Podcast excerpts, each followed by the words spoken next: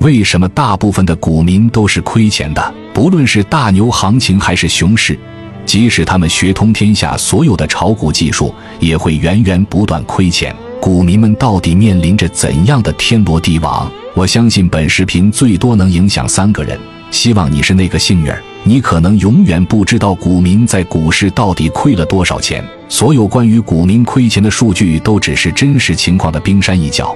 你只要看看周围所有炒股超过三年的人，问问他到底有没有赚钱就知道了。当然，最简单的方法是去问一下券商的朋友。他们的后台可以看到炒股赚钱的比例到底是多少。当你知道真实数据的时候，平时听到的所谓百分之二十赚、百分之八十亏，真的是一个弥天大谎。上交所提供的数据也可以给我们一个简单的参考。二零一九年上海交易所统计年鉴统计了过去三年投资在十万元以内的小散户，人均亏损是两千四百五十元；投资十到五十万的股民。人均亏损是六千六百零一元，投资三百万到一千万的股民，人均亏损是十六万四千五百元。为什么所有股民都在亏？股神巴菲特曾经在致股东信里总结散户亏钱的三大原因：第一原因是频繁交易，A 股散户的换手率百分之三百到百分之五百，世界之最；第二原因是以股评和市场流行风尚作为投资决策的依据。这里主要指的是跟风追热点。第三个原因是以不可思议的方式进出市场，这里主要指的是高买低卖。大家不妨对照一下巴菲特的总结，看看你中了几条。可以说，巴菲特的总结几乎描写了所有散户操作的状态，但他没有指出为什么所有散户都有这种行为，为什么全世界散户在亏钱这件事上表现的可怕的一致。这背后到底隐藏了什么不为人知的秘密？答案只有一个，因为所有散户都是人，都具有人类与生俱有的动物本能。正是这动物本能，导致他们无论学习什么技术理论都无法赚钱。我们是不是有这样的时候？我们预计这只股会上涨，但它随后盘整了几天就跑了。我们计划跌百分之十就止损，但上涨了百分之五，又下跌百分之七就落荒而逃。本来我们打算持有三到五年做价值投资。但短期涨了百分之二十，我们害怕得而复失，还是落袋为安吧。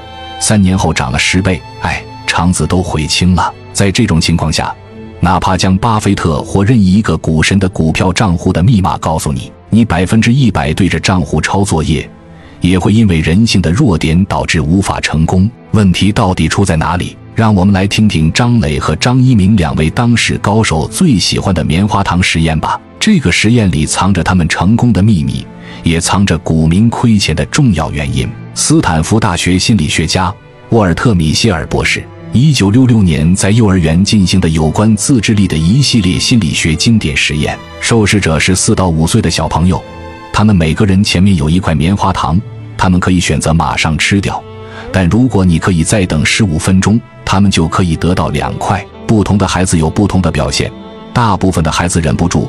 直接吃掉了棉花糖，有些孩子则用比如唱歌、蒙眼睛的方法转移自己的注意力，抵抗住了诱惑。在大约三十年后，米歇尔对这些受试者进行了跟踪调查，发现当年那些能够抵制诱惑的小朋友有更好的人生表现，比如考试取得了更好的成绩，有更好的教育成就，身体素质更好等等。张一鸣在他的博客里出现最多的词汇是延迟满足感。他说：“延迟满足感不在一个段位上的人根本无法对话，就像你和一个做日内交易的人去探讨价值投资，人家只会笑你太天真、太无知。”张磊提到最多的是长期主义，这是我们知道延迟满足感是长期主义的心理基础。可以说，几乎所有的高手都是长期主义，哪怕伟大的论持久战背后都是长期主义的体现。但这里我并不想强调延迟满足感对成功有多重要，相反，我想说的是，即时满足有多么的诱人。想想抖音有多成功，即时满足对普通人的吸引力就有多大。这里我们不妨做一个一分钟就可以测试你命运的游戏。今天你可以获得一百万，如果你愿意等十五年，你可以获得一个亿。你会这么选？为什么及时满足的天性导致了频繁交易？为什么说频繁交易让散户欲罢不能，像上了瘾一样？也就是说，即使告诉你这样做你可以获得更好的结果，你也因为忍不住当前的诱惑而放弃一个长期更好的结果。这就是人性，这就是人的动物性。在漫长的人类进化史中，人类在成为智人之前，面对强大的敌人和同类对于食物的竞争时，有食物就立马享用是最佳生存策略。这个策略的历史长达百万年，而成为智人的历史不足十万年。这就像你在城市生活了十年，在农村生活了一个月，你的生活习惯不可能完全改变过来。也就是说。及时满足是人类漫长的进化史中演化出的生存本能，也正是这个及时满足的天性，导致大多数散户终其一生都无法摆脱频繁交易，也决定了他们没有办法相信长期投资。及时满足、及时反馈，几乎束缚着我们每个人。你给你女朋友发了一个信息，你是不是很想她下一秒就回复？对于投资也是如此，大部分倾向于今天下注。今天就要结果，所以大部分人喜欢投机，因为很快就可以得到命运的裁决；大部分人喜欢短线，是因为很快就可以得到反馈和满足。频繁交易满足了他们与生俱来的赌性，他们集体上瘾，他们欲罢不能。人为什么会上瘾？上瘾有一个根源是心理痛苦。让一个人上瘾，还需要及时奖励和不确定性的奖励。炒股，特别是短线。符合精神上瘾的一切特征，因为亏钱带来的痛苦，让上瘾有一个非常持久的基础。加上短线的及时反馈和奖励，满足了精神上瘾的条件和触发机制。今天买了，明天就知道能不能赚钱，这就是及时反馈。关键你不是每笔都亏钱，市场时不时会让你赚点钱，这就是不确定性奖励。这两者构成了上瘾的重要触发因素。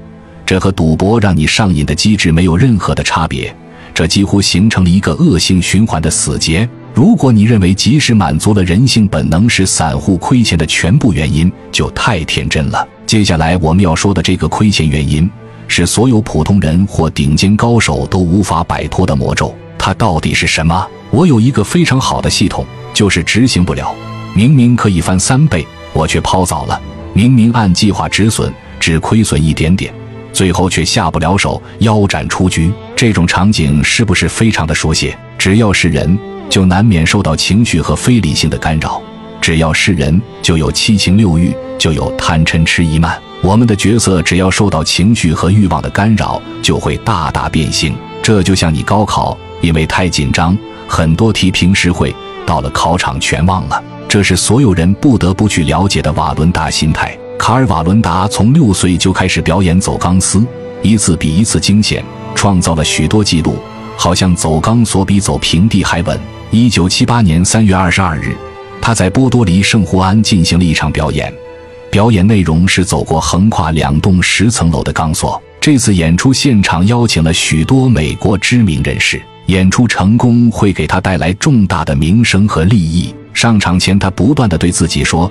这次表演太重要了，不能失败，绝不能失败。为了让表演更刺激、更有看头，瓦伦达决定撤销保险绳索。他自信百分之一百会成功，因为从小到大他都没有出过错。况且这次的表演难度在他的职业生涯中并不是最难的。当他在众人欢呼中起步，顺利走到钢索中间，刚刚表演了两个难度不高的动作。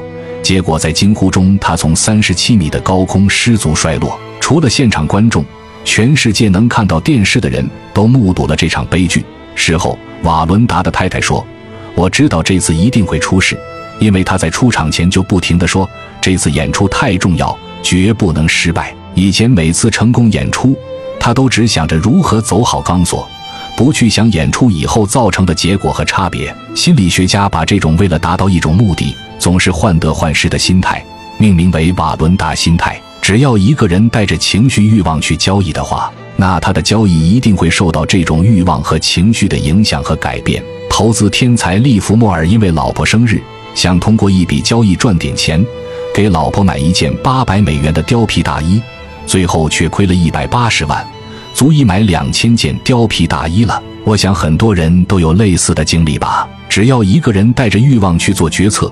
决策的质量一定会大幅下降。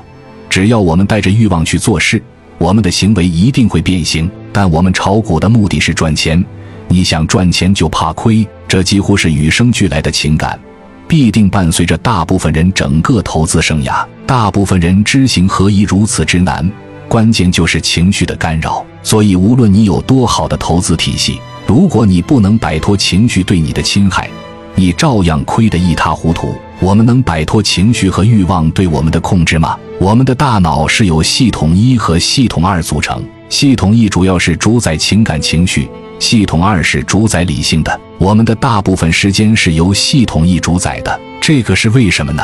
人类简史中引用的一个研究成果：人类的理性思考会消耗过多的能量，所以在早期的进化过程中，我们为了保存能量，能不动用系统二就不动用系统二。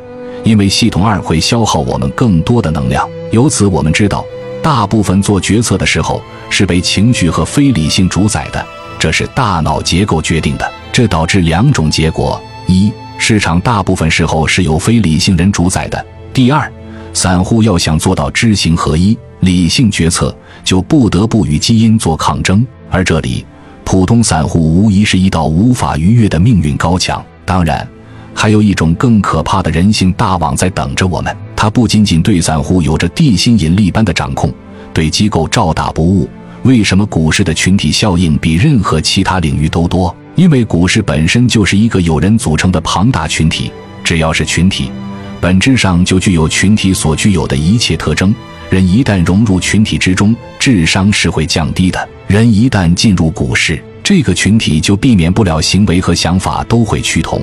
这就是心智归一法则。这个法则导致独立思考极其困难。成功学培训就充分利用了这个法则。同样，只要你进入股市，你就会千方百计想要跟群体保持一致。这又是为什么？人类为什么会有这种千年不变的现象？我们依然从人类进化史来看，小孩子怎么成长？最好的方法就是模仿。会模仿的孩子一般都是学习最快的。这个群体中保护自己的最好方法是什么？是避免和大家不一致，这是最稳妥的策略。在一群喜欢刘德华的学生粉丝中，哪怕你表现的不那么狂热，都可能被视为异类。为了防止被视为异类，你最佳的策略是什么？查理芒格在自己的误判心理学中总结：避免不一致倾向是导致我们错误决策的重要原因。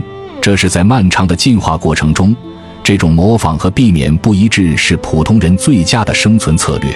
这就导致羊群效应、跟风效应有了永恒的生存基础。历史上智商最高的牛顿，实在无法忍受英国股民在南海股票上的狂热，果断用自己的半辈子的积蓄在高点追进了南海公司。这和他前一次卖出的价格足足相差了四倍多。在巨亏后，牛顿感叹了一句。我可以计算出天体的运行，却无法计算出人性的狂热。这种跟风心理或嫉妒以及追求公平倾向联系起来，形成了心理上的核爆炸效应，诞生了巨大的力量，导致每一个交易者几乎在劫难逃。这种人性演绎的极端就是郁金香泡沫，就是一颗兰花能卖一点七个亿，一饼云南普茶能卖上千万，一枚虚拟货币能卖三十多万。不要以为参与炒作郁金香的都是低智商群体，当时几乎整个欧洲的贵族都参与其中。